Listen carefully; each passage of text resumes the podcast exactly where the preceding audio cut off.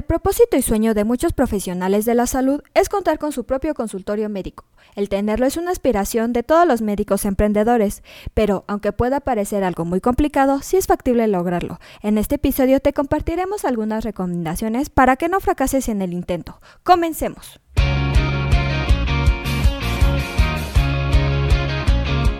Es Asistencia Médico Legal, su empresa de responsabilidad profesional médica, en la cual te damos tips y consejos que te ayudarán a destacarte en el sector salud y evitar cualquier contratiempo con tus pacientes durante el desarrollo de tu profesión. Abrir tu consultorio se trata de una decisión que implica una fuerte inversión y poner en riesgo tu prestigio personal, así que para evitar contratiempos te recomendamos considerar los siguientes aspectos.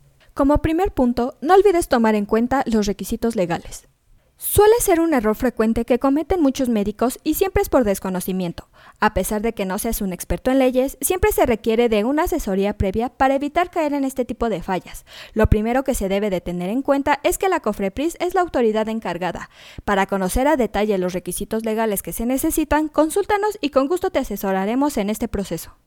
Otro error frecuente que realizan los emprendedores de la salud es ofrecer consultas a precios incorrectos. Antes de tomar la decisión de abrir tu consultorio, debes de tener en claro el precio al que ofrecerás tus consultas. Haz un pequeño estudio de mercado, tomando en consideración la investigación que hiciste para adecuar el local y a tu competencia, ya que si tus consultas son demasiado elevadas no vas a atraer pacientes, pero si son muy baratas no vas a cubrir los gastos mínimos.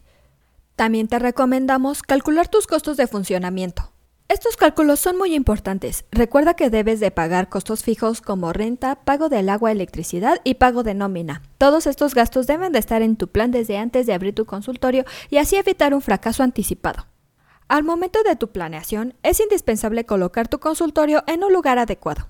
Aunque no es necesario realizar un estudio especializado de mercado para abrir un consultorio, sí se debe poner atención en su ubicación. Revisa si existe competencia directa en la zona que quieres posicionarte y si es un área segura tanto para ti como para tus pacientes.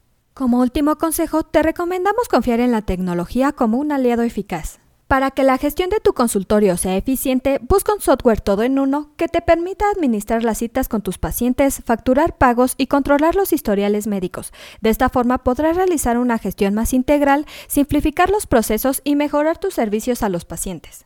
Siguiendo estos sencillos consejos, te aseguramos que la apertura de tu consultorio tendrá más oportunidades de éxito. Eso es todo por hoy. Te invito a no perderte nuestros próximos episodios. Y la forma de no perdértelos es suscribiéndote a este podcast desde tu aplicación preferida.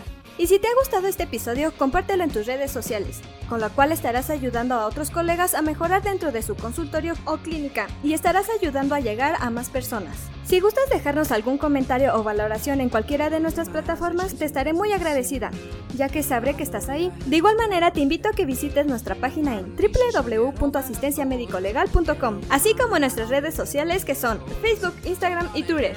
Hasta la próxima.